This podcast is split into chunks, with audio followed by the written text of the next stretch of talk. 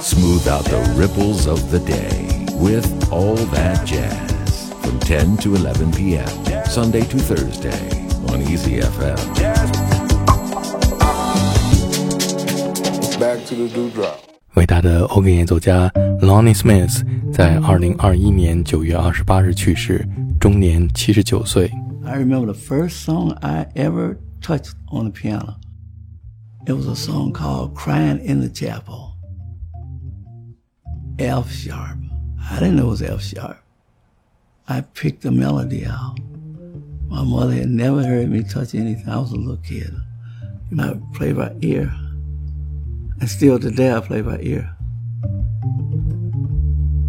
Most guys start when they were kids, you know. I started playing the Hammond B3, I was around 21. Everyone has angels. Art Kubera's music store.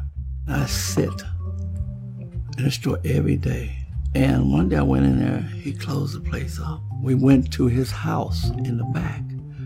When he opened the door, that's where it hit me in the organ. I was sitting behind it. He says, if you can get this out, it's yours. I did.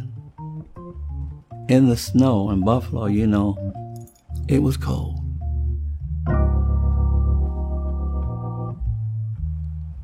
So how I learned how to play was on stage.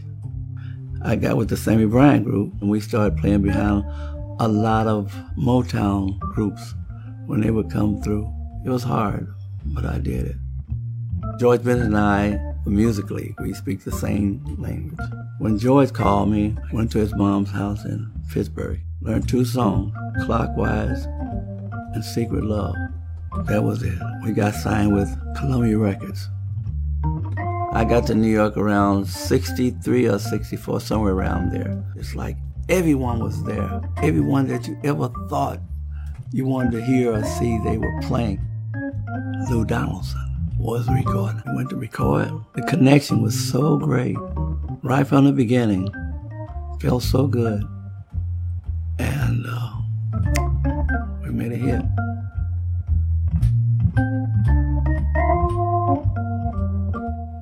Blue Note heard that, they wanted me from Columbia. My first album with Blue Note was Think, and the record took off. 45 years later, I'm back with Blue Note, and uh, it's like I never left. It's hard for me to play it straight the way it's supposed to go. It's, it's going to be changed when I play it. My hat's off to the musicians that play with me because I don't never know where I'm going. The music becomes mine now. It's mine. That's where I hear it. That's where I paint that picture. The organ is an extension of, me, myself. It says everything that I want to say that I cannot say. You can feel the vibration of it. It's so, it just goes all through your body. The earth, the whole, heavens just opens up on you. And I get so much enjoyment out of that. You can't get paid better than that. Music heals the soul. Lonnie Smith 从小自学成才，直到二十一岁，他才第一次接触到 organ 这件乐器，是他的一个邻居，叫做 Art Kubera。Art 有一家乐器店， 他每天都坐在乐器店里。有一天，Art 把他带到家中，为他展示了一台崭新的 Harmon B3 organ。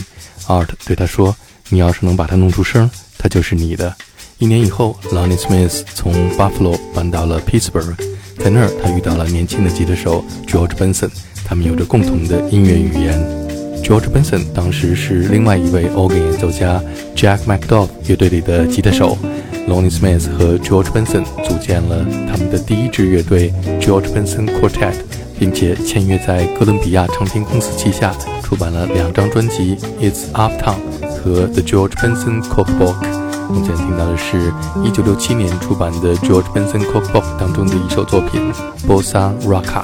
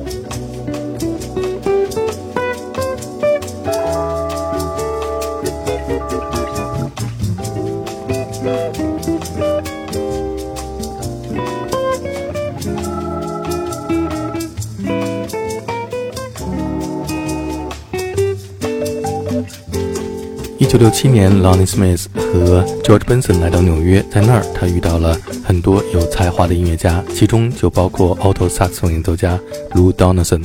当时，Lou Donaldson 正在为 Blue Note 唱片公司录制唱片，于是便邀请 Lonnie Smith 和 George Benson 加入，录制了这一张在 Blue Note 唱片公司旗下推出的经典的，被看作是 hard pop 和 soul jazz 结合的 Alligator Bungalow。听专辑当中这一首标题作品。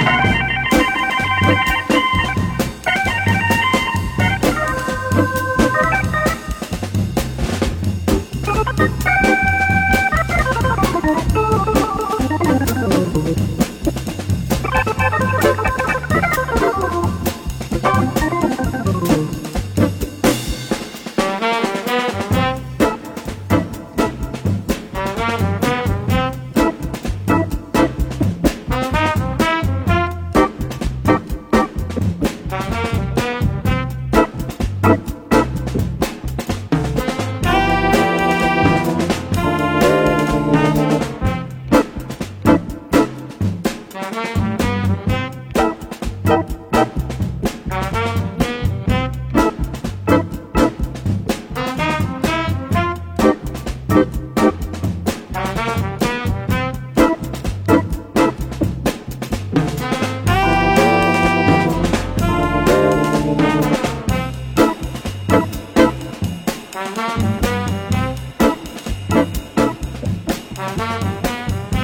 Donaldson 在一九六七年录制的这张《Alligator Bungalow》获得了巨大成功之后，第二年 Blue Note 唱片公司便和 Lonnie Smith 签约。从一九六八年开始，Lonnie Smith 陆续为 Blue Note 唱片公司录制了五张专辑，其中包括一九六八年的《Think》、一九六九年的《Turning Point》和一九七零年的《Move Your Hand》。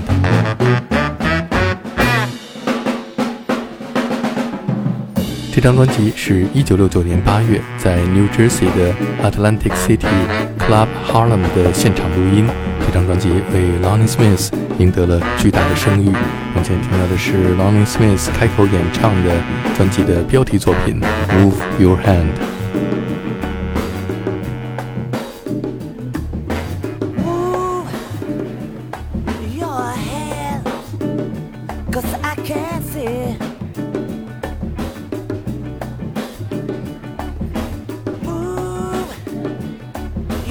hand Cause I can't see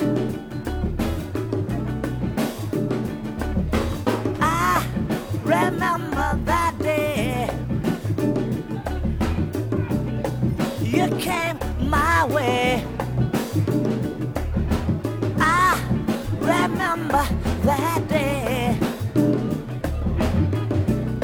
You came my way. And I said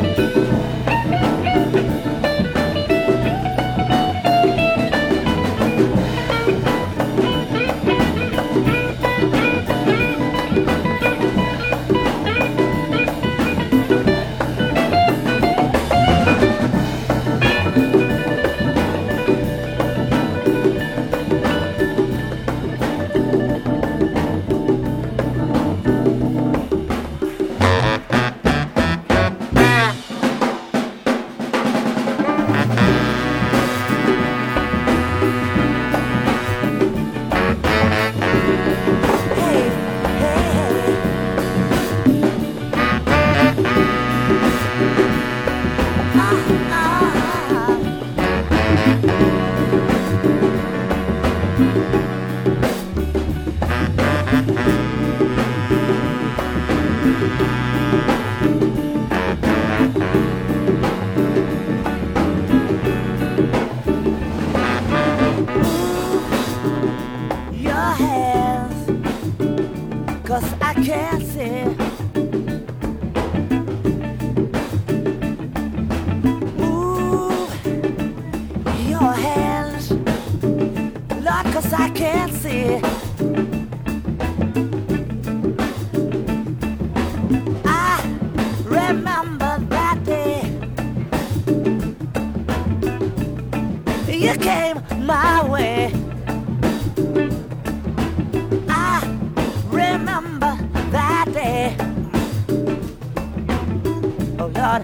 You came my way, and I said,